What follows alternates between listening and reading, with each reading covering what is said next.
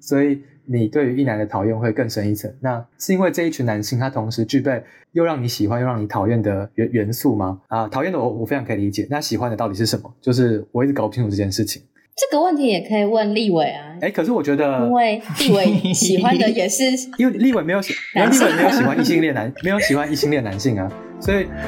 呃，我觉得，我觉得可以分开来问。不一定。有吗？有吗？你确定吗？太复杂了。你确定吗？欢迎收听《世界尽头深夜酒馆》，我是立伟。那本集是四一七包厢，好。各位观众，请大家不要看到标题就转台哈。我们今天要聊女性主义的书，但虽然现在开始是我一个生理男性在讲话，那我们现在马上欢迎我们我的这一集邀请的来宾是我的大学同学们。那首先欢迎认识最久的可捞高雅。嗨，大家好，我是高雅，恋爱恋爱家教，恋爱家教 可劳高雅，不收费心理师。那我们再来欢迎的是小年，Hello Hello，小小年小年。那最后我们来欢迎一个是浩哥，哎嗨，大家好，这是什么？全场唯一唯一一男的。哦，对，大家先不要转台哈，就是怎么会标题打死于极限，然后聊女性主义，却有两个生理男性在这边瞎搅和，那这是这其实也是我们今天我自己很想要探讨的一个问题。那我们今天想要聊今天的四一七包厢是来聊我很想要跟大家讨论的书。那我这一集邀请来的这三个人呢，都是我认为身边最温柔、最会说服人，也最有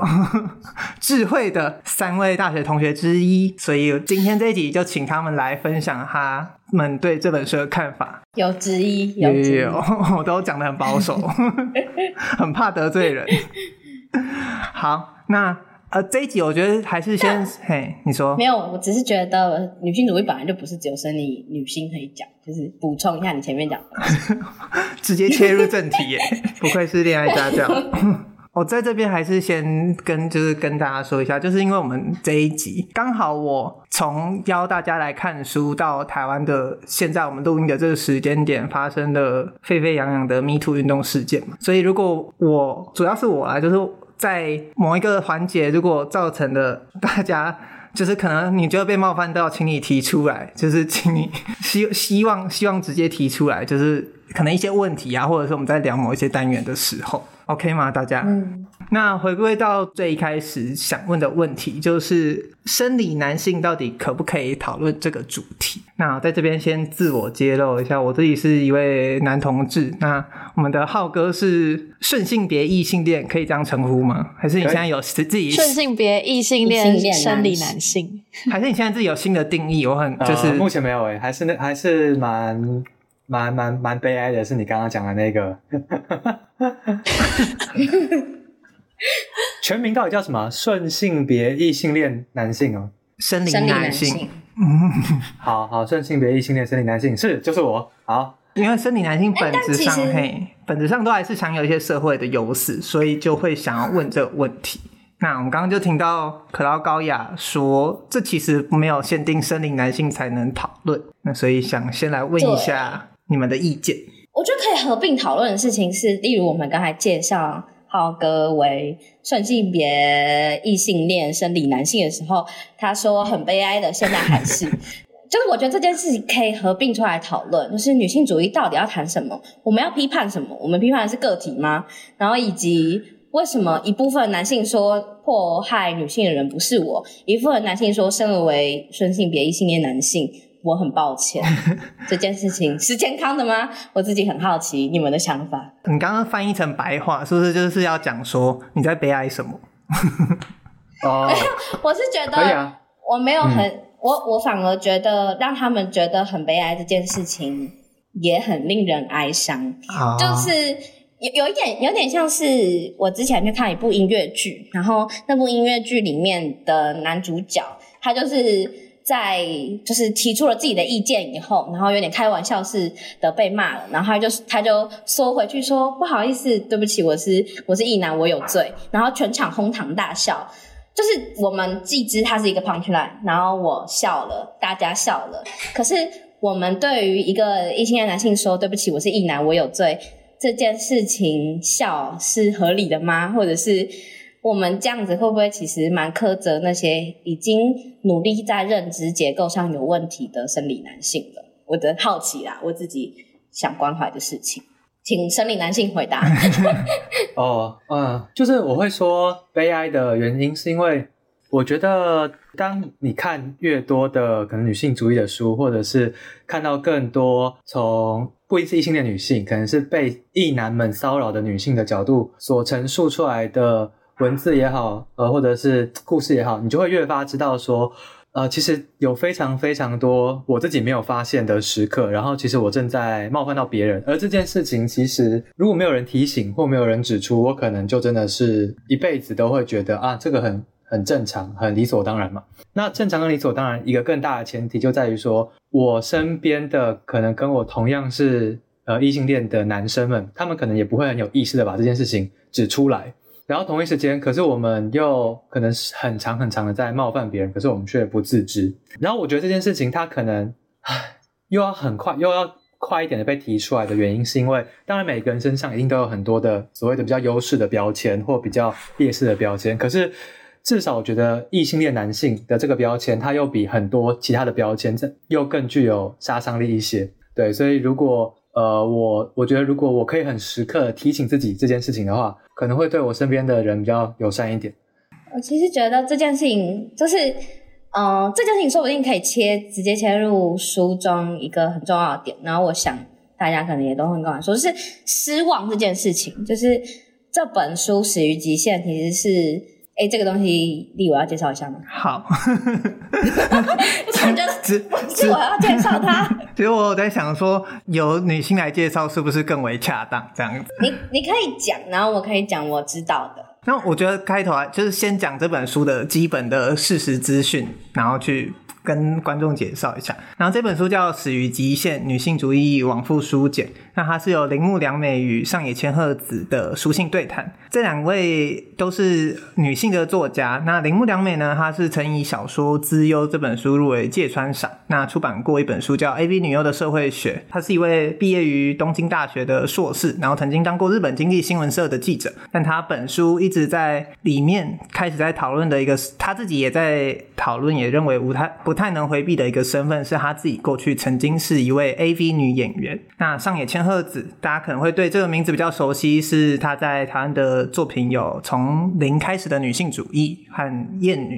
那她是东京大学的名誉教授，也是日本女性主义理论跟运动的先驱和领袖。她自己说她，呃，她在日本的纪录片里面，她的最后一刻钟，她就说自己的工作就是把女人们心中的问题翻译给大叔们听。那上野千鹤子跟铃木良美相差将近快三十岁还是四十岁，整本书就是围绕在铃木良美对于自己的 AV 女演员的身份开始，那谈到他们的母女关系，谈到整个社会对于男人对于女性的看法，那很大一部分的我认为的聚焦点在母女关系和这个社会的结构和自己的主体性，以及他们整部呃整本书都在环绕的一个重点是如何能不对男人感到绝望。就是刚才立伟其实提到的是《AV 女优社会学》这本书，其实是他的硕论去改写而成的。但其实他在里面并没有自我揭露，他曾经是一个 AV 女优的身份，是直到后来有杂志把这件事披露出来，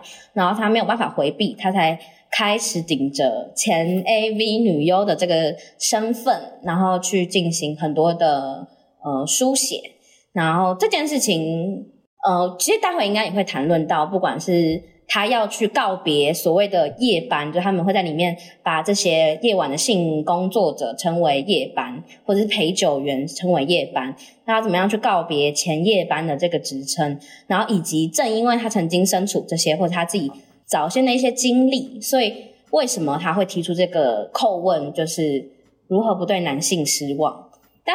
就是就像刚才浩哥提到的。就他觉得自己作为一个异男，有很多不经提醒不会发现的事情。某种程度上，我觉得即便是生理男性，像浩哥这样子，就发现有很多问题，发现自己好像永远都会比别人更获利，好像也是一种失望。我自己觉得，好像这个问题也同样适用在浩哥身上。我们怎么样不对这一个寄存的社会运作失望，然后我们要怎么样跟他人相处？我觉得是这个这本书对我来说蛮重要的一个议题。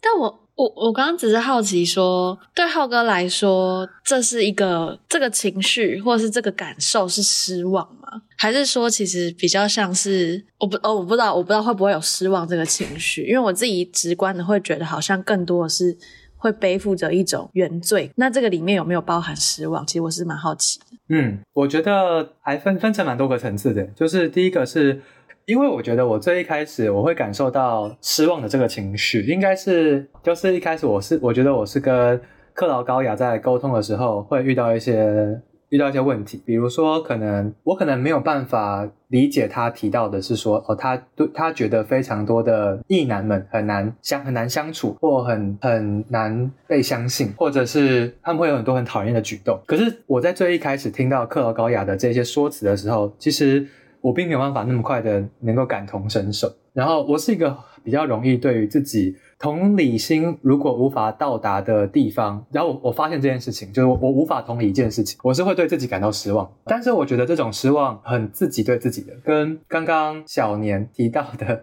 呃，女性对于男性们总体的失望，我觉得它是不同层次的失望，嗯，然后而且这种我对我自己的失望是可以好转，嗯、呃，就是我觉得会随着我自己的学习跟进步，甚至能够得到一些超越性的结论，而反而是会觉得好，那这个失望可以慢慢的抹去一些些。可是到底这个东西我该不该继续用失望的角度来看待？我觉得这个是我我我还没有答案啊、呃，也在思考的事情。我觉得有一个概念是我。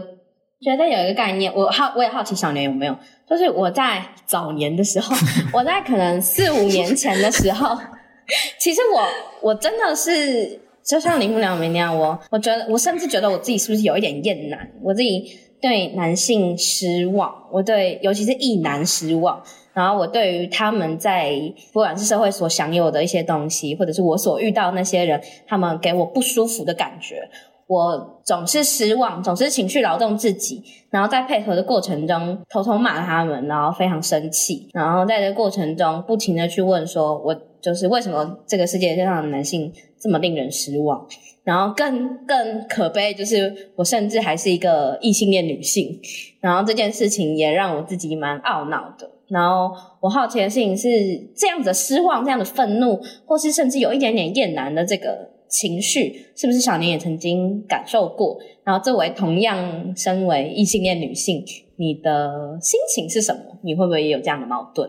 我觉得我对男性生理男性的失望，其实是很久很久以前就开始。然后在那个起点的时候，我甚至可能还没有异性恋或是异性恋以外的这个观念出现。就我觉得那个失望，可能是来自于对我家庭里面。父亲的角色、叔叔的角色、爷爷的角色，甚至是弟弟的角色，因为因为我觉得我自己从小就是一个很在意公不公平的人，可是我在这个家庭里面成长，我就会看到各种男性享有的既得利益，然后我就会不断的质问他们说为什么，就是为什么我不能这样做，可是可是弟弟可以啊，可以这样做，或是为什么妈妈要这样做，可是爸爸不需要这样做，就是。这样的失望好像并不是从可能在我认知到异性恋有什么样的霸权的时候就开始的，所以我自己那时候会一直对于，其实我我觉得这个东西跟我作为一个异性恋好像是没有冲突的，就是不管我是异性恋还是异性恋以外的的的身份，其实都还是会对于生理男性这个，就对我来说，生理男性是一个更在我的人生里面存在感更强的标签。嗯。嗯，有，因为我自己的话，一部分是，嗯，我过去在其他 podcast 提到，就是我自己的家庭其实是简直是一个女儿国，就是我我外婆生了四个女儿，然后四个女儿里面要有两个是我很亲近的，呃，跟我辈分比较亲近，但年纪差很多的表姐，然后我的母亲，我从小看到的是各式各样失败的婚姻，然后各式各样。没有那么优秀的男性，然后我觉得这件事情也总是让我对男性很失望。可是有点像是我越长越大，然后去认知到，就是异性恋或者是同性恋，或者是不同的性向的人的时候，我发现可能我所厌弃的那一群人，他们大部分还是分属在异性恋的这一个区块里面。我反而会觉得，我身边的嗯，像是李维好了，或者是很多我身边的同性恋者，或者是更多酷儿之类的，他们面临的困境并没有比我还要小，所以我反而可能就会把这个。面向或是这个指标也在加进来，变成说我总是会讨厌他们，或者我总是觉得，就像你说的，为什么会那么不公平？可是这个同时令我感到很懊恼，就是我又偏偏会喜欢上异性恋男性这件事情，才是我为什么会最后再加上这件事情。你也会意难忘。对，会会，就是这个，就是这个，为什么呢？好痛苦哦，好痛苦哦！我刚想到一个很深刻的经历，是我从小就会一直觉得我没有比男生糟糕。那为什么他们可以？就是就是凭什么他们拥有这么多的资源和权利和优势？然后，可是同时。我又很深深的需要被男性认可，而且我觉得那个那个程度是非常的高的，就是我会很期待在不只是长辈，就是不只是年长的年长的人，而是我可能会期待说，我可以跟我的同学，我的男同学变成好朋友，然后甚至期待被他们觉得被他们肯定，就是不管是相貌上的肯定，还是。还是可能材质上的肯定，对我来说，就是我觉得那个我，我甚至觉得我在国中的对这件事情的追求已经到有点病态的程度了。就是，就是我是我是那种会男生那时候很流行 RC 语语音哦，然后我就会上去，然后就是硬是要跟他们聊天，然后直到我觉得，我觉得我那时候就是真的很希望可以可以被他们认可，然后我就会想要跟他们聊天，然后直到有一次是。他们恶作剧，就他们那个时候，就有一天突然打了一通语音给我，然后开始对我狂骂三字经。就他们可能会觉得我很贴吧，就我硬要贴上去。然后骂完之后，我当下反应是我傻在那，然后我当下才意识到说，为什么我对于男性的追求是男男性的肯定是这么就追求。追求的这么的病态，然后我自己后来想了一下，我会觉得那好像是源自于在我的家庭里面，父职他本来就是一个不存在的角色。我有爸爸，可是可是我我的爸爸他是一个很远在天边，他活在自己的世界的角色，所以我会一直觉得，对我来说，我理想的理想男性他会是像是卡通里面或是是恋爱恋少女漫画里面的那样的男性，然后我也一直在追求，可能我在实体的。实体的世界里面可以遇到这样的男性，即便他们可能不是一个，即便我们不是恋爱的关系，我也会希望在同侪里面可以遇到这样子理想，可以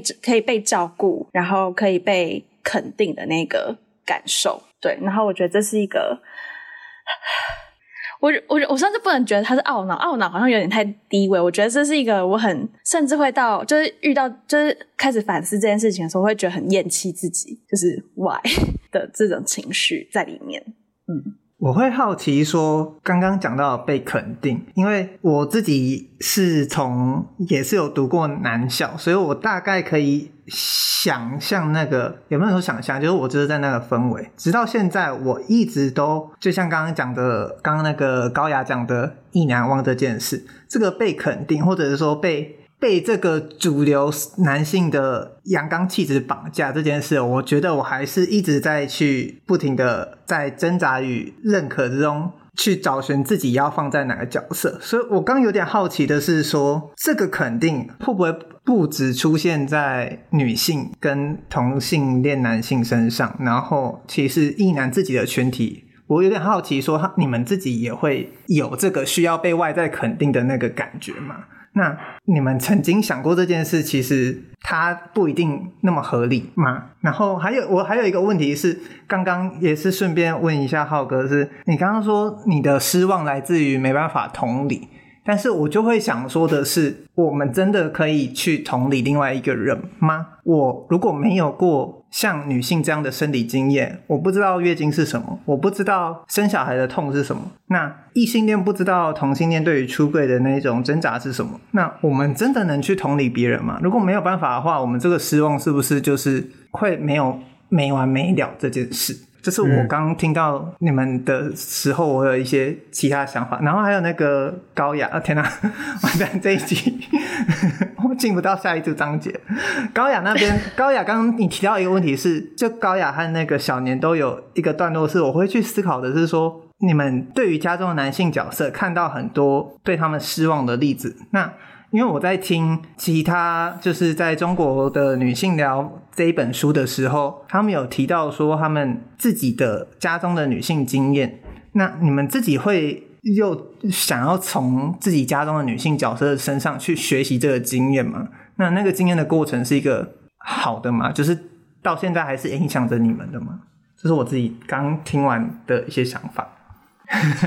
那我们请请浩哥先吗？还是好，然后高雅先。哦，呃，第一次哦，你待会你剪好难剪，我好奇，呃，应该是说，第一次我自己先讲，我自己对浩哥观察是他，他被阳刚气质的标准绑架的很深，就甚至他其实一直都还是会与之挣扎，所以我觉得这件事是肯定的。然后女性经验的话，我自己觉得。就是刚才所讲的那个女性，就刚才所讲的，可能在家里的观察，其实你可以看到的，同样是不管是分工上，或者是甚至是，我们待会一定会讲到一本书，就是这是爱女，也是厌女，它里面在谈的是好女人跟坏女人，就是有点像是社会去加冕某一些去遵从体制的这些好女人，然后这些好女人会甚至会来说。你们那些坏女人，你不遵照可能社会体制去做，你们很坏。然后他们会借由批判别人来巩固自己以为自己拥有的的权利，或是以为自己拥有的利益。我在我的家庭里面的女性角色看到大部分都是这一类型的人，他们很努力的想要遵从体制，他们很努力的在这个过程中认为他们只要遵循这件事情，我就可以得到认可。然后我。后来一直都不觉得这件事情会是我想追求的，我反而会把它当成是一个借镜之类的感觉。嗯，对，我觉得我自己可能也会跟高雅面临一样情况。然后我想一下要怎么讲，我先组织一下。我我可以补充刚刚讲那个同理的点，就是在前前一集，就是我跟如我去询问如如的。是否会有男性凝视遭遇的这个感受？嗯、那对我来说，我本身是男性，所以我其实我就算可以想象，但我也不一定能走在路上就意识到这种凝视，或者是我不知道那那个基准点是什么。就像如如有讲的，但他就有说了一句，他说：“如果我现在在对面讨论的是一个女性，我想我们就不用讨论这些话题。”就这句话，其实让我当下我会觉得说，我是不是没有意识到我自己？就是虽然我想要去了解，虽然我想要去同理，但我这个同理好像是我只是想问我自己想问的问题，而不是真的去理解说他的感受、他的处境。但一方面来说，我又会觉得说自己这样做的目的是什么？那这个讨论是不是会其实就没有意义？如果你说我都不能，我没有办法去得到那个经验或去感受那个经验的话，所以这是我会挣扎的一个部分。我觉得我有听那集，我觉得你很对自己很苛刻，而且我觉得你也不是只有在那一集提到这个问题。我觉得能不能够同理他人，并且那个答案如何促使你在未来做出每一个自己的选择，好像是你呃其中一个生命议题里很重要的一部分。但我自己觉得，我们要同时认知到，的确我们不可能完全的去。理解别人真实的感受，可是我们可以尽可能的去理解，然后并且在认知到我们不可能完全理解对方这个前提下，就是这样子才可以去进行各式各样的讨论。就算在这本书里面，男性跟女性所面临的状况也都一样，我们其实无法完全的理解对方，可是我们要在释出诚意跟努力对话的前提下去跟对方诉说我们的感受，去说。我们现在遇到的状况，我觉得会是一个不管是不失我如何不失望的答案，或者是我们就算只是跟身边的人相处，都可以运用的一件事情。我反而觉得，你可以跟如如说那一句话，会让你有一点受伤啊。但我这个其实我当下那个感觉，是我事后再重听再剪的时候，我才意识到这件事，所以那个。嗯，时机其实不一定那么准确。对啊，我觉得本来就不一定要等当下，但我只是心疼你。不愧是恋爱家教。这样这样是不是要补充恋爱家教的脉络？没关系，我相信大家听一听就会知道为什么还会在我们朋友圈被称作恋爱家教。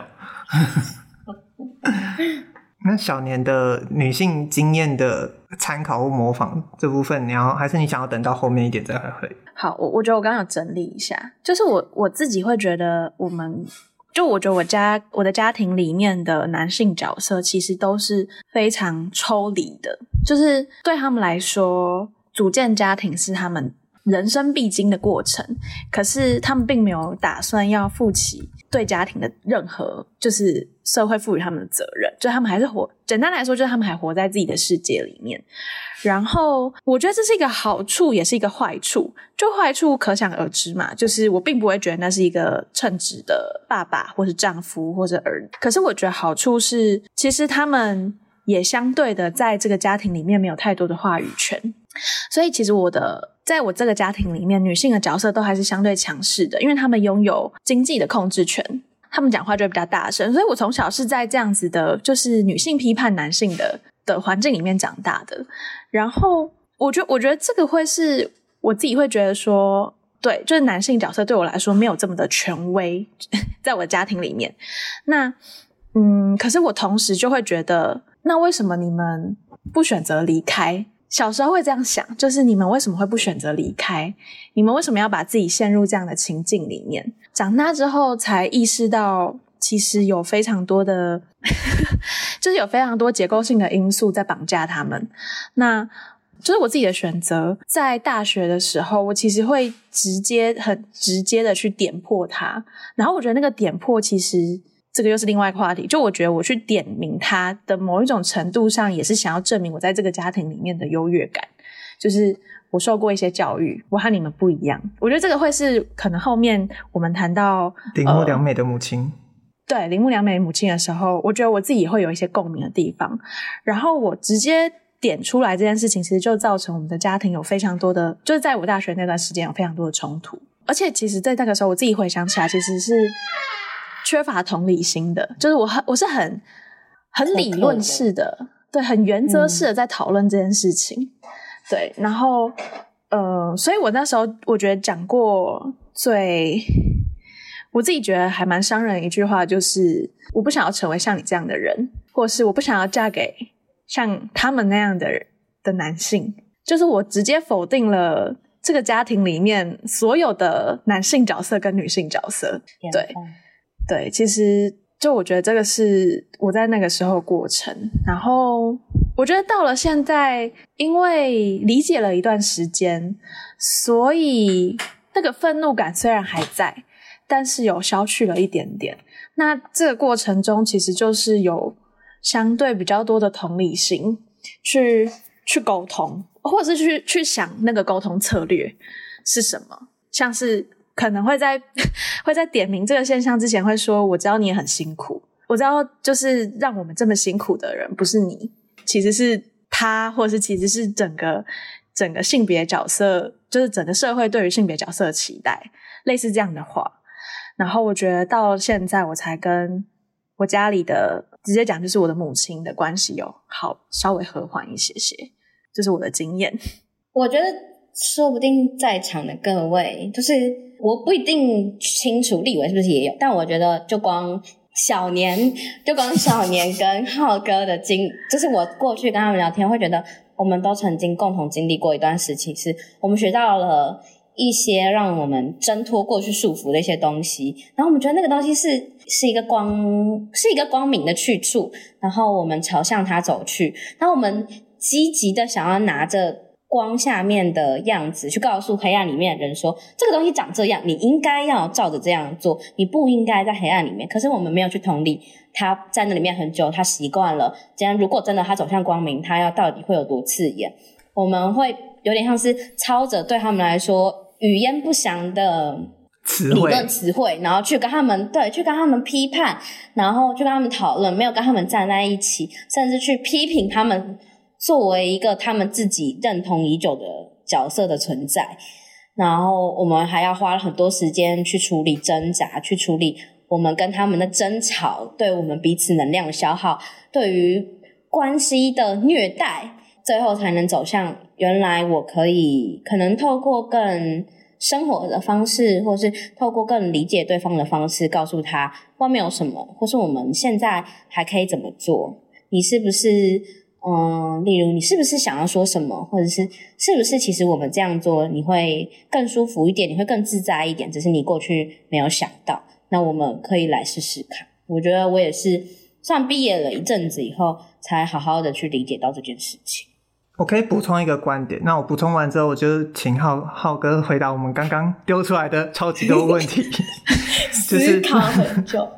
身为一个就是在至少是跟自己的家里的父母和哥哥出柜的一个男同志来说，我自己觉得这个角色再更特殊一点是。我觉得我有一种，我把我这个身份丢出来，这个身份在他们认知以外，在他们生活范围以外，所以在这个身份下，我做什么事，我就跟我就不太会去说他是不是一个挑战哈，我或者说我特别要去反对什么，因为我自己觉得这个身份对他们来说就已经不属于他们以前的生活领域里面会出现的。会出现的人的，所以我做什么都有可能有好有坏，就是都有可能加剧他们对这个身份的认同或反感，那也都会有可能加剧关系中的呃摩擦，或者是他们看待这整个家庭关系的想法。就这个身份，我自己觉得在。异性恋里面可能比较不太会出现，就是，但我觉得这是一个身为一个同志，他如果有出柜，或者是我自己也觉得，我们后面会谈到母女关系，其实对同志的身份来说，我读到那章的时候，我就在想，同志的叛逆是不是就是性出性倾向出柜这件事？但我觉得这是一个呃另外一个观点，也给大家参考一下。那么现在请浩哥，嗯嗯，那那我先顺着刚刚克劳高雅有提到，他就说他他有提到说。其实他自己也是在大概毕业后一段时间之后，才慢慢的算是摸索出自己到底哪一些东西，呃，要跟家里好好讲，然后哪一些东西可能要退一步，然后哪一些要进一步。然后我觉得这个东西可以跟，嗯，就是我可以把我所有原生家庭的东西合在一起讲，因为我我爸妈就是在我很小很小的时候就离婚了，所以我是从大概就一岁开始，就是我妈妈一个人带着我长大。那这个东西到底影响到我什么？我自己觉得小时候可能还好，可是到国中、高中的时候，有一个比较明显的影响是，我其实有一点点不太能够理解为什么很多的男，就是班上的男生的同学们，他们对于未来的呃所谓的好男人的形象或好父辈的形象已经有一个很明确的轮廓，可这件事情我并没有什么感受，这是一个。然后到了大概，也许是。当兵或者是到大学了吧？呃，我刚刚小宁好像问我一题，还是呃立伟问我一题，就是说会不会还是会被主流给给影响？我觉得会，而且这件事情因为算是来的比较晚，就是我觉得我是到至少我觉得我小学以前跟这个东西跟所谓的主流男性该有的样子反而有一段距离，然后一直到呃国中、高中渐强，然后到出社会之后再更渐强。那这个东西是什么？我觉得就是可以分成。几个层面吧，一种是经济层经济层面，就是呃，你应该要拥有什么样子的物质条件，有什么样子的呃社经地位。然后另外一种可能是互动框架吧，就是我常常会去想，会去思考，或去想说，到底所谓的异男的性魅力，它到底是一个什么样子？我应该有问过克劳高雅，我也有问过小年一模一样的问题。呃，然后这件事情其实我自己到现在也没有什么答案。我我比较倾向它是一种浑然天成的东西，就是这个也是我想要进一步可能追问克劳高雅，甚至就是小年两个一起问，就是说，就你对于你们来讲，你们是从你们是在哪一个瞬间觉得啊，我是一个异性恋异性恋女子？那你们被异性恋男性给吸引的原因又是什么？是什么样子的东西是在异性恋女性或者是在同性恋男性身上所看不到的特质？那个东西是什么？另外也想要追问。克劳高雅吧，就是因为他有提到一件事情，是关于一直以来很长期对于异男的讨厌，然后这种讨厌可能又立基于偏偏他自己又是一个异女。就这个东西，我想要追问的就是为什么？因为你是一个异女，所以你对于异男的讨厌会更深一层？那是因为这一群男性他同时具备又让你喜欢又让你讨厌的元元素吗？啊，讨厌的我我非常可以理解，那喜欢的到底是什么？就是我一直搞不清楚这件事情。这个问题也可以问立伟啊。哎，可是我觉得，因为立伟喜欢的也是，因为立伟没有喜，立伟没有喜欢异性恋男，没有喜欢异性恋男性啊，所以。呃，我觉得，我觉得可以分开来问。不一定。有吗？有吗？你确定吗？太复杂了。你确定吗？哦，应该这样讲。我觉得可以分。我觉得可能我我我先分开来问好，因为呃，就根本上而言，每一个人喜欢的东西应该都不一样嘛。那我只是想知道异性恋女性有没有什么共同点，还是其实异性恋女性喜欢异性恋男性完全没有任何共同点？那也蛮妙的。那到底你们喜欢异性恋男性的什么地方？然后呃，刚刚立伟一开始问的那个同理的可能性，我觉得克劳高雅已经回答得很好了，我就。不赘述。咨询，然后再说。你好，你好像那个就是什么性别研讨会的教授会说，刚刚那个教授已经回答很好了。那我们下一题。我们在口尾啊，但我我我还是要先质疑你的话，就是因为我觉得第一。今天难道立伟要先认知到对方是一个同性恋男性，他才可以喜欢他吗？就没有啊。所以第一是立伟一定也有可能喜欢过，我不确定，但我是说有可能会喜欢上。我自己来讲，我自己来讲。然后再回来，就是同样的，如果我们认为就不好，今天不讲立伟，任何一个一同性恋男性，他都有可能喜欢上任何的生理男，这件事情不关他的性别。那这件事情会存在共同性吗？我们讨论共同性。能够得到什么？今天我跟小年，我觉得某种程度上，我跟小年说不定喜欢人的类型也不太一样。就是我们喜欢人，跟我们如何认知这个社会的运作是不相同的。所以我不喜欢，嗯、怎么样？我回来再讲一件事。你刚才的提问是我，我是一个异性恋女性，为何会加深我厌男的部分？这件事情并没有加深啊，我只是对我自己懊恼而已。但我喜欢男性这件事情，不受到我讨厌男性什么影响，可能会受到我喜欢上某个男性，或是我想要跟某个我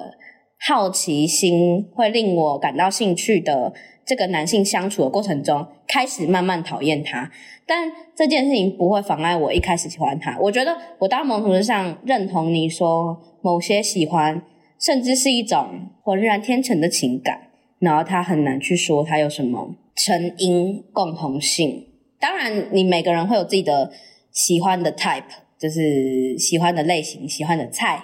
但我只是觉得蛮难去回答这个问题的。嗯，浩哥对刚刚那个讲法有接受吗？哦、我刚刚有一个瞬间，我自己觉得很妙，嗯、就是我。一直以来，就是只要我跟，比方说像跟我同辈的亲戚稍微出柜的时候，因为大概跟我年龄没有差多少，那个亲戚出柜的时候，他们都会问我问我一个问题：所以你什么时候开始觉得你喜欢男生，或你什么时候觉得你是 gay？然后我刚刚在听到浩哥在反问的时候，就就突然想说：哇，这一题终于有人在问异性恋，而且是很想要知道他们回答。我会很好奇说，你们真的有这个时刻吗？对。那没有啊，我也曾经觉得我自己喜欢过女性，也曾经跟女性有暧昧过，但是最终你的经验法则走过来，你就只知道我好像大部分会喜欢或令我怦然心动的，大部分还是男性，生理男性。那你觉得就是异男是可以归咎出一个归纳出一个异男魅力的吗？嘿，浩哥请补充。哦，我觉得这就是我觉得最矛盾，也是为什么要问这一题的原因，就是因为。当大家这么顺理自然的用异男来异来异男去，然后说我喜欢异男，跟他是异男，可是就是代表说异男他其实是一个框架。可是我们好像在讨论异男这个词的时候，比较多讨论的是他背负的他背负的特权，或者是他压迫人，对他的一些比较不好的东西嘛。可是那说到底，异男这个词它之所以会诞生，不就是因为就是异性男恋男性或异性恋女性这个词汇的组合，它之所以会诞生，不就是因为？它有一个有别于其他性倾向的的的的，的特质吗？对啊，可是至少我从来没有听过克劳高雅提过这件事情。就是他呃，他虽然说他自己是个异女，然后他喜欢异男，可是他从来呃不会特别去有办法去描述出这个是什么东西，甚至是他只是就是只能很笼统的说哦，因为我对异男才会怦然心动。可是我就你不觉得有一个矛盾点吗？就是那为什么呢？到底是为什么？那这个问题其实我可以放到任何一个人身上嘛，就是问为什么你只会对某一个性别感到怦然心动呢？那我也会问问我自己啊，为什么我只会对异性恋女性怦然心动呢？然后我其实没有得到一个特别好的答案，所以我会很期待有没有一个人可以给我一个很我没有想过的的答案。那我自己现在给我自己自问自答的答案，其实就是非常粗鲁又野蛮，而我我也不觉得这个克劳高雅会同意，就是因为呃异性恋女性有办法引起我的性欲，然后会让我对他们的身体产生兴趣。可是我我不觉得相同的答案会出现在异性恋的女性的口中。嗯，我第一是我通常对这种问题的官方回答就是 去追寻去追寻答案是重要的吗？或去追寻答案？你被记者堵麦的时候的回答吗？请问恋爱家教可以跟我们分享一下 你的性启蒙？我我大部分都会回，我都大部分都会回说。回这种问题是，我不觉得问这个问题，你追寻到答案会是有意义的，或者是去追寻答案是为了什么？我觉得它甚至因为前提就不存在。今天我现在跟你讲的，可能某种程度上是我的经验法则，我也没有办法为你保证，可能明天以后，说不定我就再也不喜欢生理男性，我就再也对男性就是没有感觉，然后。也不会让我怦然心动，就是问出，就是这个答案对我来，这个问题对我来说不能解决任何事情，也不能回答任何一个我生命中需要去回答的问题，去梳理出这背后的成因。梳理这个过程是重要的吗？你梳理这个过程会不会你只是可能，例如像用归纳法，但你把你把狗跟人类都。归纳成会呼吸的东西，然后你说哦，我把这一个群群体称之为人，但没有，这说不定不是一个有共同性的事情。你拿来拿它来归纳，不一定是有意义的一个行为。我通常对这个东西的官方回答会是这个。那今天有非官方回答吗？对啊，我刚刚在想这个问题，你怎么自己做节做到这边来啊？然后你说有没有非官方回答吗？就是对于异性恋男性。哦，为什么会喜欢？呃，我现在用那个谢盈萱的梗图，我也好想知道为什么。第一，我要讲的是这本书里面有一句话，就是女性从少女的漫画里面学习爱情，男性从 AV 里面学习性。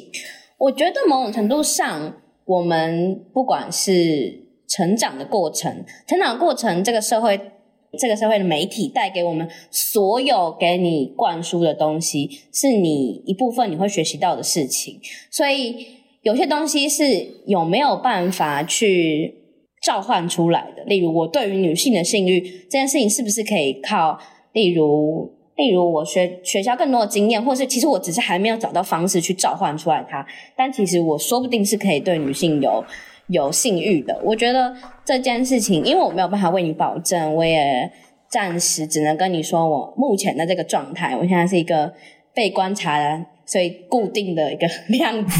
所以我现在只能跟你说我的状态是这样。所以我仍然会觉得这个东西是我真实的感受。嗯嗯，小年呢？我真的是第一次被问到这个问题耶。就是为什么你是一个异性恋女性？很难回答吧？真的不是第一次问我这个，他不是第一次问我这个。没有，我跟你讲，为什么？你说，你说，呃、我呃，不好意思，我多补充一句，因为我觉得，如果用克劳高雅的脉络来讲的话，我觉得我一直觉得克劳高雅不太适合自我描述为异女。我觉得，因为他很强调的是，他很多东西不能归纳，然后很多东西都是顺其自然，然后只是因为现在的经验法则，所以他是什么样的一个那。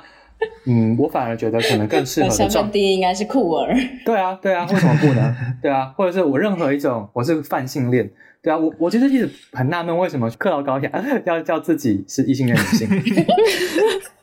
哦，但我我觉得这个东西一部分要回应到你说，就是“异男”这个词为什么会诞生？就你刚才前面在交代这件事情的时候，你说“异男”这这个词会诞生，一部分它背负了我们去赋予它的一些它在社会里面存在的。位置，他的角色，他拥有的东西，我们对他的批判，所以我有时候自称一个喜欢一男的一女，其实是一种昵称。我不觉得他其实是一个很正确的说法。的确，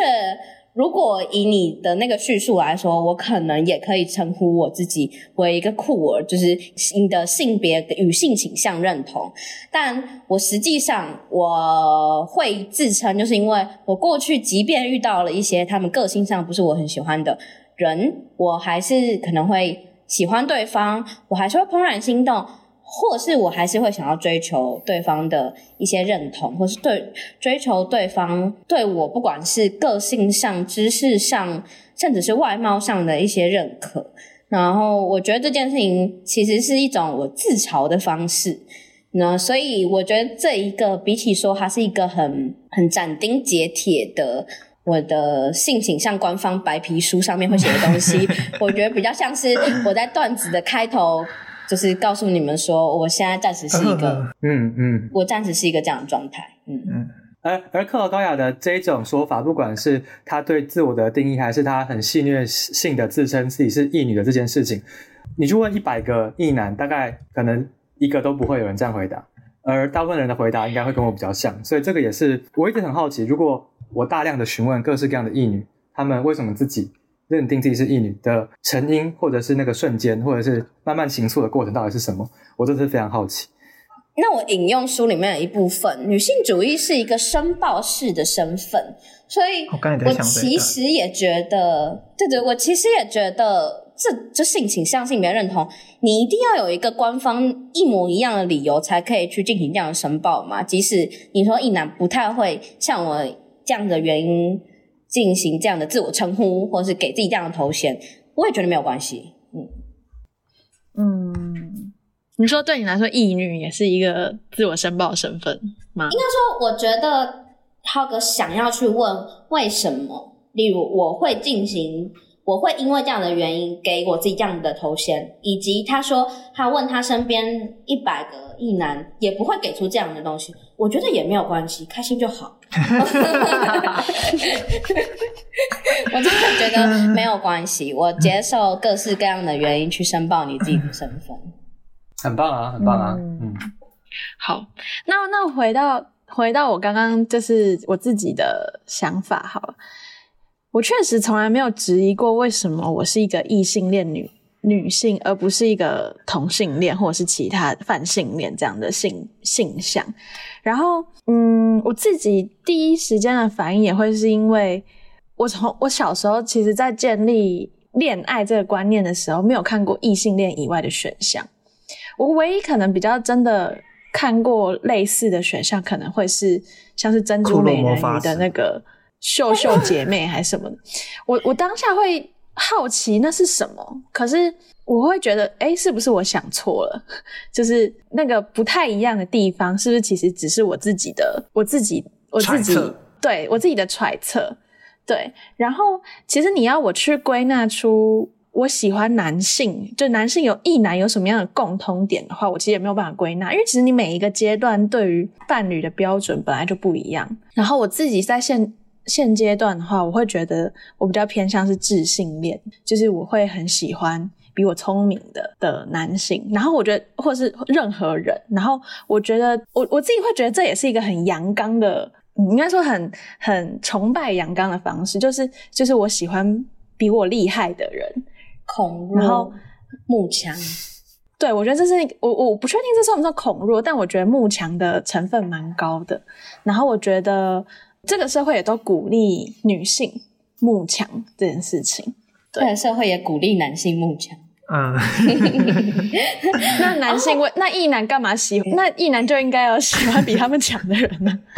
但他们慕强的方式是模仿他跟超越他。嗯、哦，然后我回一个前面的东西，我觉得我自己的话是这样申报，但我觉得说不定我身边的异女，因为像我听有一些人的想法是，可能他们对。例如，他们自称是异性恋，是因为他们对于同性的身体是会有抗拒的。我觉得这样子的原因，可能就跟浩哥刚才在说，呃，男性为什么认为自己是异性恋，一部分是相似的。但因为我自己没有这样的抗拒，所以我不会用这样的方式去说。但这可能也是一个原因。我们第一趴聊了快一个小时哈，进入说进入说，前面这个是前导前导，对前导。我我觉得很有趣的点是，我们四个人在讨论这个主题的时候，我们我不知道大家有没有自觉，但我们都从我们的家庭关系、成长经历去出发这件事。那其实这个东西就是这本书里面也是围绕的很明显的一个命题，叫母女关系。那他甚至有一个章节都在讲母女，因为铃木良美的母亲，她是一个。她是后来读到英国的，哎，是童书对不对？我没有记错的话。对，哎，儿童绘本的学者。他是一个，对。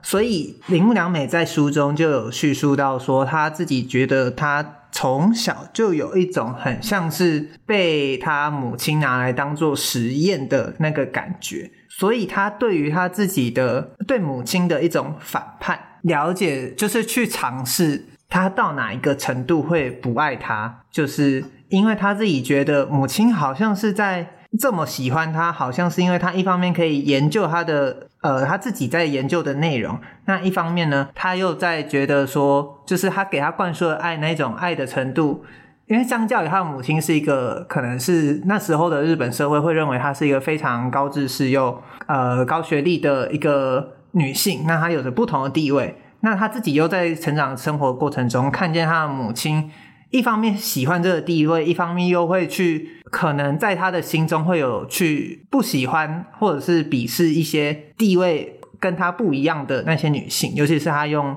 呃可能是一般的家庭妇女这种身份，她在看这种身份的时候会有不一样的角度，所以她自己会很疑惑，或她自己去。很抗拒她母亲展现给她的这种态度，所以在母女那一章节之后，她就有说她在考验她母亲绝对的爱，所以她母亲从头到尾都不认同他去做 AV 女优这件事情，但是他就是想要做这件事情去对抗他母亲。那他也说了，在母亲过世后，他那个上夜班的心情或上夜班的动力也完全没有了。那因为。基本上这本书的起因，其实就是因为来自于他的这个经历，所以这个母女关系在整本书中就变成是一个很贯穿书中。我自己觉得它贯穿书中是一个很重要的、很重要的元素。那我自己就会好奇说，这个母女关系在在场的两位女性中，你们的眼里是怎么去看？就是像你们刚刚讲的，你们的。家庭生活关系又跟他不一样，那会不会有这个心态？那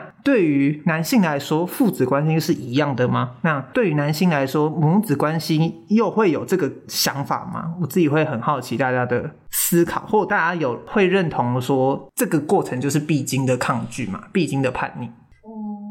我先补充一下前面我们讨论，但是我们我们在开录前的脉络好了，好好，就是就是我跟高雅的呃共识是。他的妈妈是一个挑战成本比我们都高很多的一个母亲，因为她有一定的知识程度跟文化水平。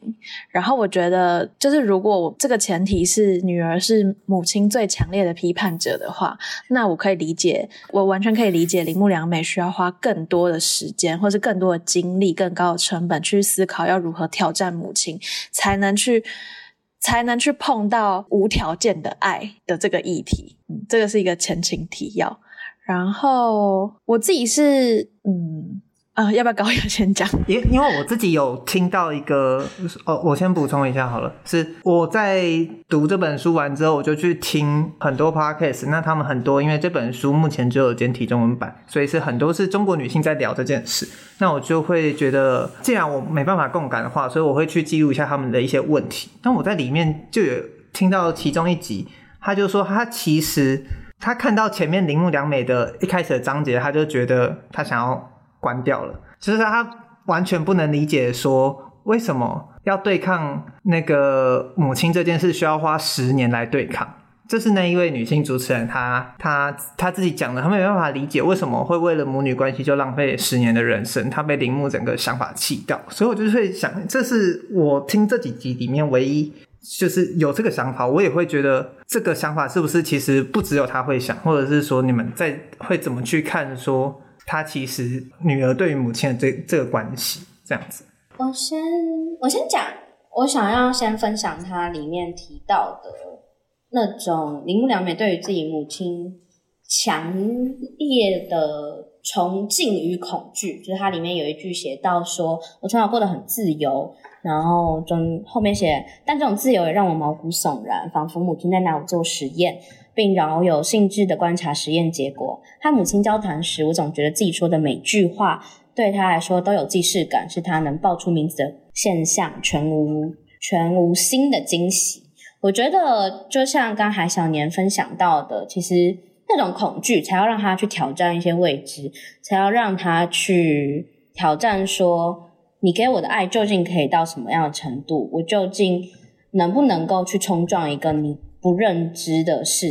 界？你不认知的理论，你不够理解的情境，我们才在那里可以有一个更对等的对话吗？我觉得这一部分是铃木良美所渴求去。挑战的事情，然后这件事情我在开录前也有跟小年分享到，我自己觉得我这这个经历其实是少的，就是拥有像铃木良美一样那样子一个如此优秀的母亲，其实是很少见的。我们大部分是用相反的方式去面对我们的母亲，可是我们难道不会拥有同样的感受吗？或者是如果是我们的话，会不会想要花这么久的时间，十年的时间去挑战自己跟母亲的关系？我觉得，我觉得，呃，于我来说，我曾经以为我是不需要花时间挑战，我可能也是一个像呃那个中国的 podcaster 的主持人会说。为什么要花十年时间？你离开那个家庭就好啦。所以我曾经有一段时间很厌弃我自己的家庭，想要逃离我的原生家庭，不想要去处理任何的关系。我只给出了所有东西是批判，但我后来发现我离不开那个离不开，当然是现实的原因，或者是我被社会期待要是孝顺的样子，所以我必然要回来，回到家庭，回到关系，回到跟他剑拔弩张的的情境里。然后我发现这样子的挑战。没有尽头，他甚至连我在做挑战也不知道，所以我才能够比较放下这样的心态，然后回到跟他对话，或者是理解彼此的情境，然后用更好的方式告诉他，我认为你给我的东西不是我要的。我觉得有一部分，说不定大家也可以，就是我也很好奇大家的想法，是我们想要从我们的父母身上得到的是爱还是理解？因为上也有讲到说，他的母亲并不是一个很聪明的人，然后他曾经以为自己不管是作为一个社会学者，或者是他自己作为一个对于各式各样现象很好奇的人，他想要的是理解，他不想要爱。可是最后他的母亲给他的是爱，他才发现说，原来拥有那些爱可以让我成长成现在这个样子。那么有没有理解，好像就不是那么重要的。我那时候看到的时候，才发现原来也有这样的想法。我可能可以不只去追求理解而已。然后我也好奇大家的想法是什么。我有看到有一个人，因为当初会看到《死于极限》这本书是在点书，有人分享里面的一些书摘。那他那个人他就有分享说，他觉得他要是铃木良美的父母养到这样的女儿，他真的会疯掉。我自己很突然有这个假设，你们会有这个感，就是你们会有这个感受吗？就是发文的人是一个女性这样子。我觉得很有趣耶，因为我我一直都觉得我好像也会是一个会做出像铃木良美那样选择的人，但是我如果养成一个这样子的女儿，我会。怎么样跟她？我会不会第一我不会疯掉？我其实这世界上让我疯掉的事情蛮少的。应该说，民调结果，我会不会疯掉？我会不会疯掉？不会，因为我觉得我对这个世界上各式各样的事情好奇。我连我对女儿想为什么想要做出这样的选择都感到好奇。我一定会生气，我一定会，例如心疼他，我一定会为。他所做出可能让他自己会受伤的所有选择感到不开心，可是我知道那个不开心不够合理，我应该要去尊重他去选择的权利，而不是单纯嗯、在乎我的生气。我应该会在同时认知到这两件事的前提下跟他吵架，应该是这样。我刚刚的想法是，就是其实呼应到高雅讲的，我觉得女儿对母亲的挑战是没有没有终点的。就是，尤其是当你 当你学了社会学之后，你就会发现，就是天哪，就是就是我就会觉得天哪，就是他周遭有太多值得批判的的事物，以及他对待我的方式，其实也有很多值得批判的地方。然后我觉得只是形式上的不同而已。我觉得铃木良美她选择的形式是很，我觉得很比较相对比较激烈的形式。然后我觉得那个想激烈。之所以激烈的原因，我不确定，但我在想说，有没有可能也是因为他的母亲，因为他的可能见识比较广，所以他不像他不像我对我妈一样，我可能只要跟男友同居，对我妈来说就是很大很恐怖的挑战了。就可能对对铃木良美妈妈来说，一定要到她要去当 AV 女优，她才要她妈妈才会感受到那个是，就是她一直在呃，应该说铃木良美才会感受到自己在推进妈妈的极限。对，我觉得是这样，就是，然后另外一个块是想要回应关于爱和理解这件事情，就我一直觉得这两者不是零和关系，就对我来说，至少在我的我和我的母女关系里面，我妈妈之所以愿意尝试理解或者是退让，其实都是因为因为爱，就是。天哪，好肉麻！就是我觉得，我觉得他通常都不会是这两者，他都不会是有爱就没有理解，或是有理解就没有爱。然后，但同时他也不会是一个应该说此消彼长的关系。然后，嗯，但我插一句，嗯、但因为对我来说，会是你如果没有理解，你给我的爱就不是我要的爱，我会有一点这样的错误心态，自我批判一下。也不能说错误啦，就是是不对对爱的理解不一样，对爱的理解不一样，好绕口哦！天哪！可是因为我觉得理解好像是很，它很受限于你的世界，你的整个完，就是你你根深蒂固的价值观，还有还有你所学到的学识。所以对我来说，我可以理解妈妈的极限在理对理解的极限在哪里，然后我自己相对就不会。在挑战他的同时，我其实其实我也不会一定要他完全的理解，但我只是希望他可以支持我，就是或者是他不要 slut shaming，这样就好了。对，但我觉得，我觉得，但是我不确定是我自己的母亲。那我从我自己的经验出发，我的母亲或者是我认识的很多长辈，他们有一个现象是，我不理解就不能支持你。我觉得这件事情对他们来说没有办法分开，然后对我来说也会很痛苦。我也会说，我觉得你要知道我跟你是不一样的人，我希望你可以尊重我有这样的感受，甚至难过我有这样的难过。可是对他来说，我不理解啊，我不理解，我要怎么支持你？我要怎么包容你？我要怎么？你为什么会有这样？他会继续的去探问那个不太重要的为什么。所以在他没有办法理解的前提，他就没有办法尊重你吗？对啊，我的母亲是这样的，那我也只有选择继续冲撞他的理解，或者是远走高飞，没有啊，或者是试图跟他沟通，试图建立更多的理解。嗯嗯，因为我自己后来就是我其实在，在就像前面讲，就是我在大学的时候一直在把就是我学到的东西搬过来跟他讲，就是妈妈的，我就是妈妈的搬运工，然后。然后，可是，但我后来在经验里面学习到，比起这些批判，他需要的可能更多的是让他知道我是爱他的，然后他就会知道说，好，那我也要同时给给女儿以同等的爱或者是尊重。然后，我觉得就是在这个前提下，他才有办法开始尝试理解我所想要表达的东西。简单来说，就是我觉得情感上的。情 情绪勒索，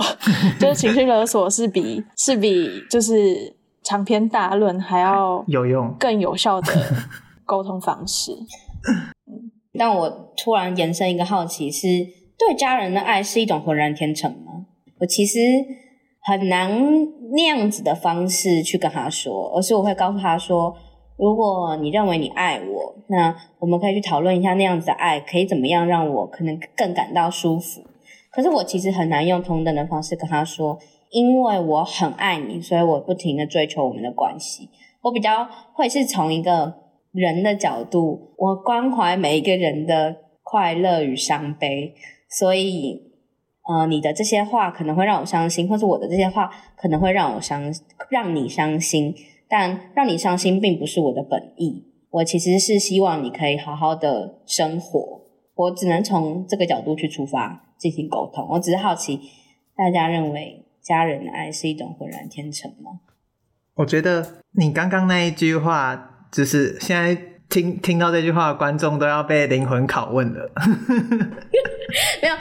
我我自己会，我这这一题我有两个点，那等一下我会好奇浩哥会怎么去讲自己身为男性的这个部分，因为我自己身为一个同志，同志可能对我的父母来说就是一个，就是像我刚刚讲的。不是他们认知以内的东西，所以这个东西要怎么让他们去理解？我其实我自己也不知道。对我来说，我其实没有在没有什么再继续在家里再开过这个话题，除了公投的时候。所以基本上我现在就是用一个我过很好，过的就是跟一般人一样的那个概念，去让他们知道说这件事没有那么。不一样的那感觉，其实就是像很多呃身边的一些同温层的同志朋友他会说的，其实好好活着是对你身边那些不接受你的人最大的一个算是温柔的反击。所以你要说理解才能得到爱，我其实我也不觉得他们搞不好能理解，他们可能永远就是不能知道说查甫人爱一个查甫是什么意思，然后或者是他们可能真的没办法知道，但是。这东西对我来说，在我的家里，以这件事的出发点的话，我觉得它好像可以分开一点。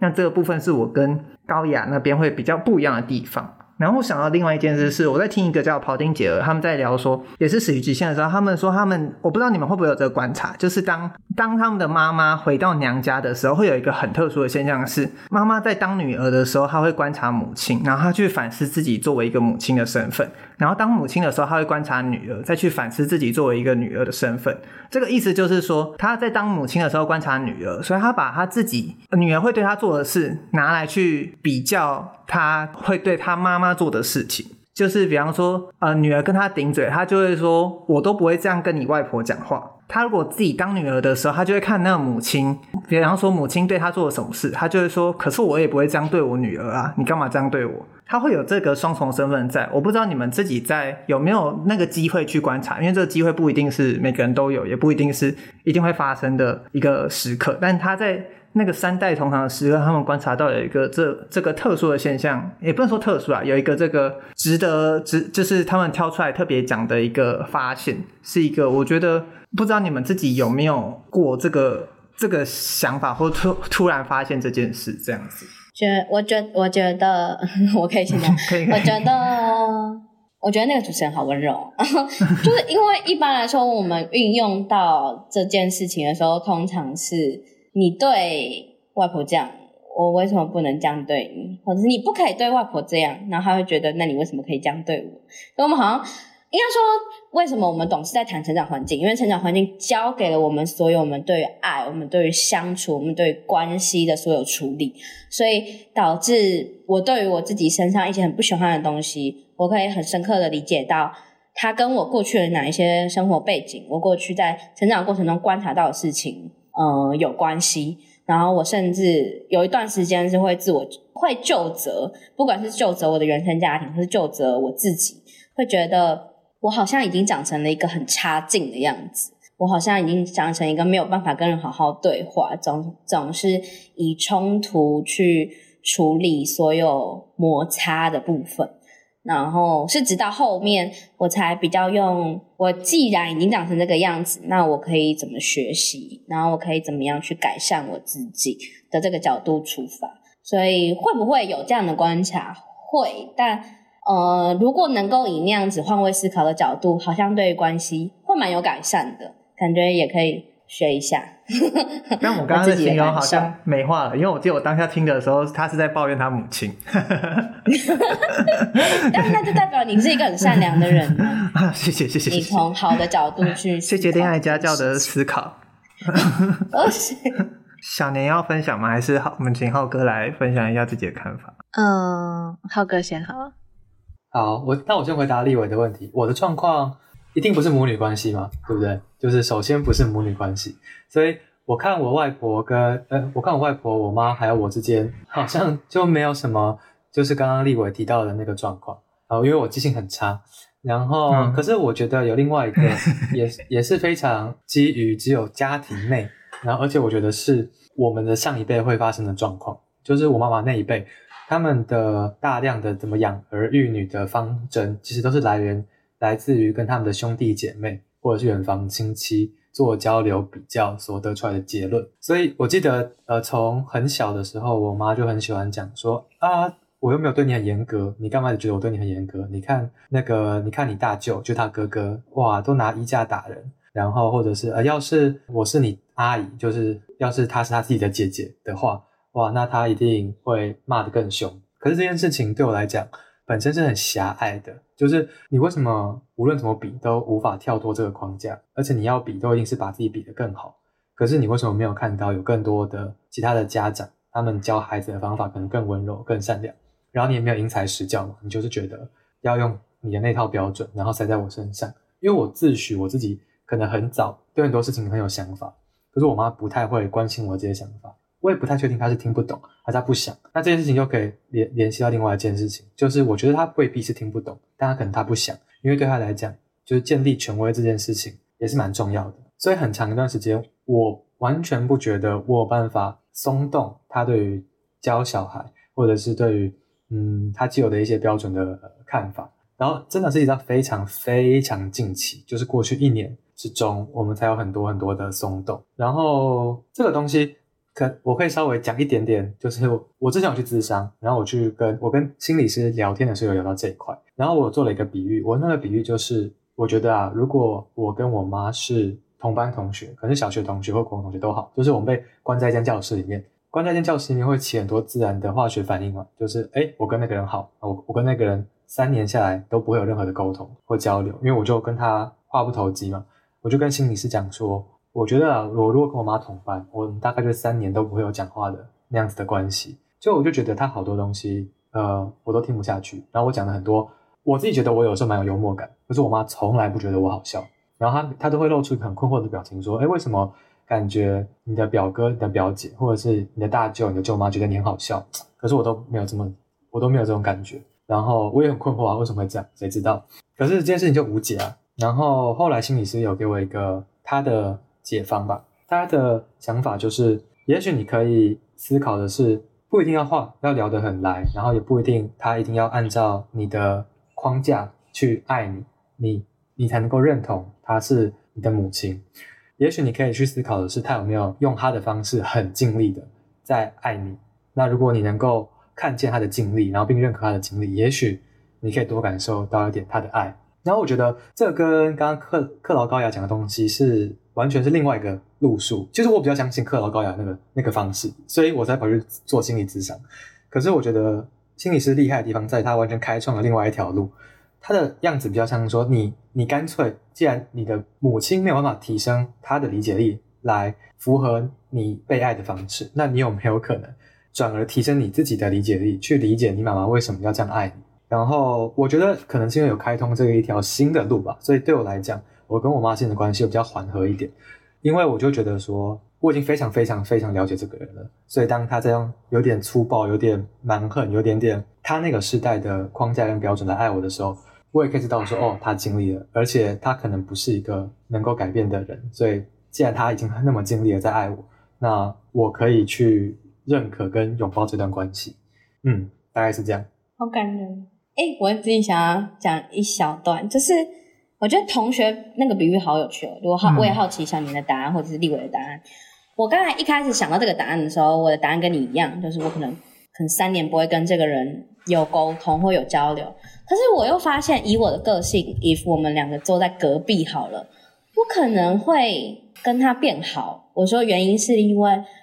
我觉得他是一个很需要去照顾的人，他是一个很需要有人去跟他说话的人。我觉得他是一个很需要有人说他听得懂的话的人。然后我自己如果是一个同辈，我会很。认真的想要说他听得懂的话，我想要去照顾这样子的一个人。可是他是我的母亲的时候，一部分是我们可能过去对于母职的想象不太一样，再一部分其实是我毕业以后再遇到的门槛。就我毕业以前，可能是因为我会拿着一堆理论词丢他，然后但是 但是毕业以后，我遇到的困难是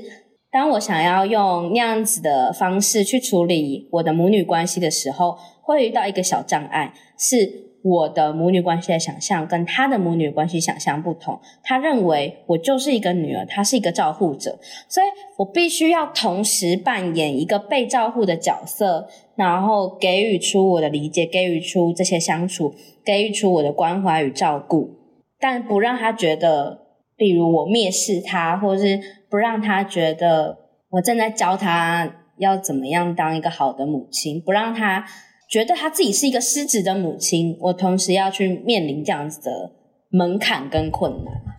我自己想要回答刚刚那个同学的假设，因为我记得我可能曾经有跟克劳高雅讲过，是我自己觉得人生很遗憾的一部分，是我们没办法时光倒流，所以我们没办法参与到的是父母的。跟我们同岁数的时候，就是我们不知道他在我们这个年纪的时候会想什么东西，是不是一样跟我们叛逆，一样跟我们其实很喜欢新东西，很喜欢的思考，只是他在我们出生的时候他就已经是社会的那个样子了，所以他去等到我们更老之后，我们会去思考他那个阶段在思考的事。所以我刚刚在想的是说，如果。坐在我旁边的是我的父母，但如果我们是同辈的话，会不会其实是有话聊的？但是我刚在，因为像我就听到你们三个都会把理论拿回去往回家往父母身上丢 这件事，我就会在想，这其实不是不是一个人长大会必经的叛逆？搞不好我们父母小时候也这样过，搞不好那时候他们觉得自由恋爱就是一件很瞎趴的事情，所以他们也这样子回去对他们的父母，然后也得到一样的结果。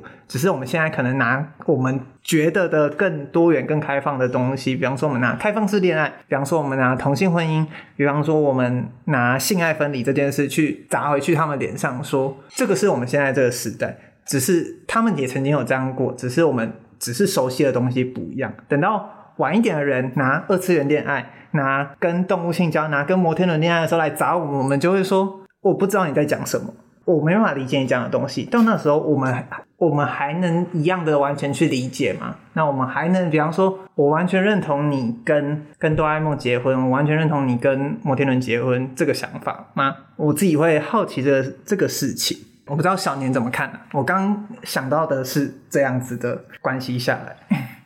嗯，我刚刚是觉得，其实你们讲的一些情境，我都很难想象我妈经历过，就是包含说。他可能过去也曾经叛逆过这件事情，然后以及说他过去是如何对待他的母亲的原因，其实都是因为，呃，他是家里的长女，就是最大老大，然后，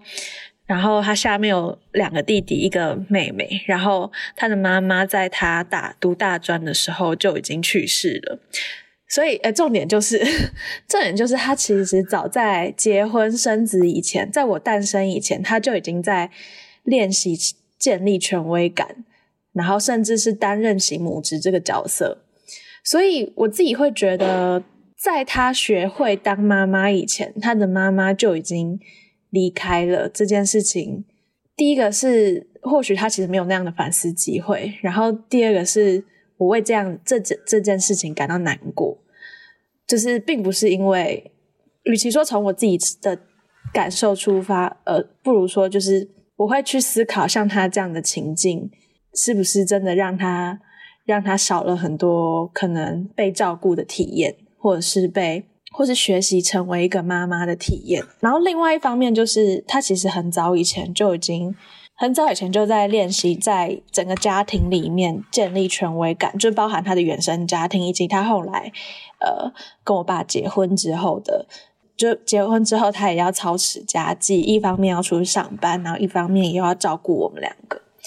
所以，其实，在我的生命经验里面，从来没有想象过，假设妈妈是我的同班同学这件事情，因为它不存在在任何的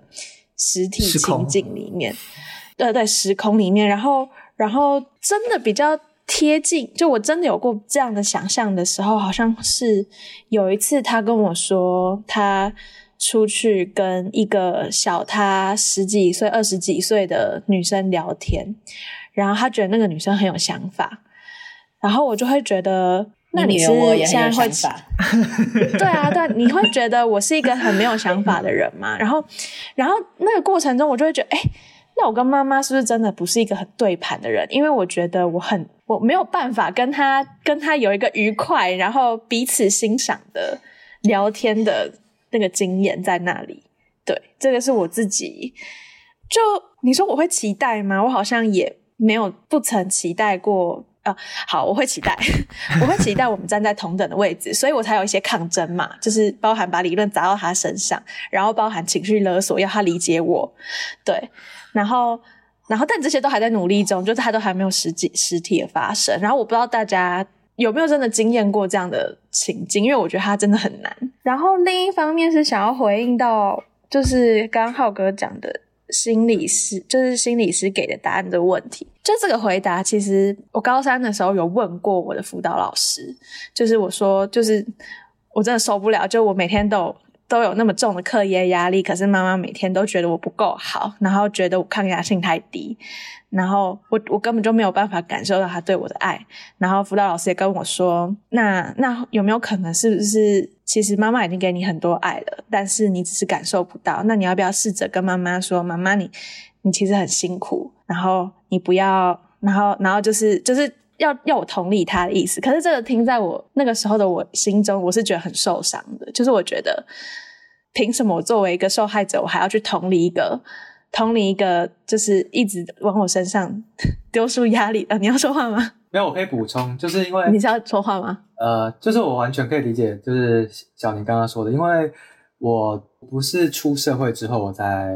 我才我不是去找心理师，才开始深刻的理解到我跟我妈之间有很多的的矛盾，或者是价值观上面的冲突啊。可是我觉得我那个时候有办法听得懂心理师讲的东西，一个很大的原因是因为我觉得我算是被已经算是被接纳跟认可的状态，就是我知道。就我身边有朋友是理解我的痛苦的，然后我也知道我我妈的那一套说辞，我都完完全全的可以掌握并超越它嘛。就是我完全知道它的这些东西是来自哪里。就是以前妈妈可能会说：“哦，你长大了你就会懂，或者是你现在不了解那个辛苦。”可是当我蛮确定我都可以理解之后，然后我在并且同一时间，我也觉得，嗯，我的痛苦也。也被别人接住了之后，我觉得我才可以变成那个尝试给出更多理解的那个人。然后我也觉得，如果我是高中的时候，然后听到我现在的这个心理师给我的建议，我会听不下去。我就觉得说，你你你凭什么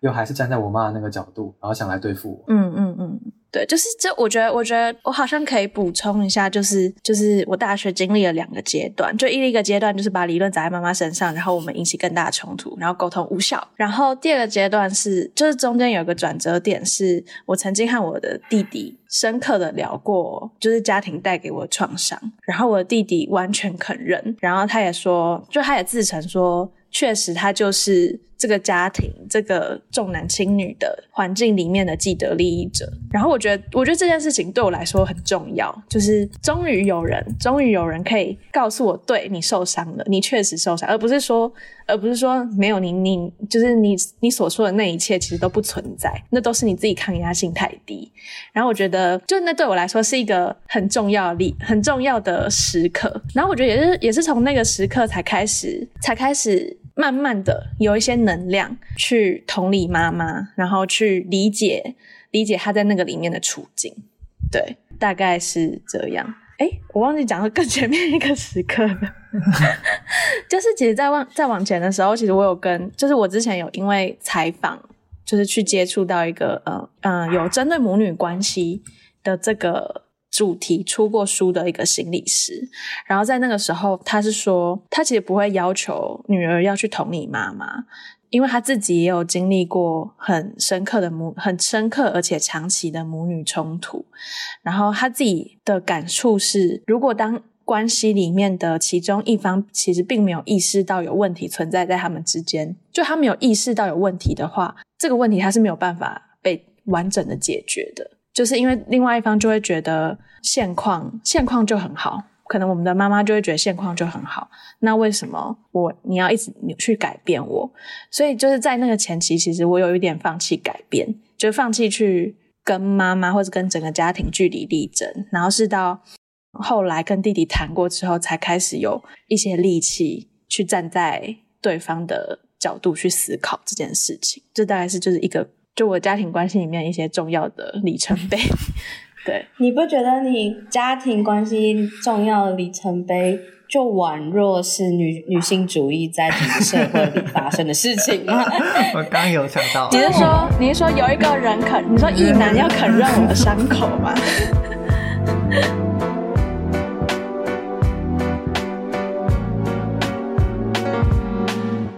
没有，那我想要先问一个问题。就是其实我我看的，就我看完的想思考脉络就会是说，哦天哪，就是原来就是男性跟女性想象中的性爱所合一、性爱合一的这个行为是是有这么大的歧义。然后我就会在想说，那如果是同志之间就没有这个问题了吗？就是假设说女性的需求是是希望就是。怎么会怎么问这个问题呢？就是对啊，就是女性跟女性之间会有这个问题吗？或者是男性跟男性之间会有把身体丢进阴沟里的这个这个比喻吗？是我你说两条两两个阴沟可不可以互来互相丢来丢去？是不是？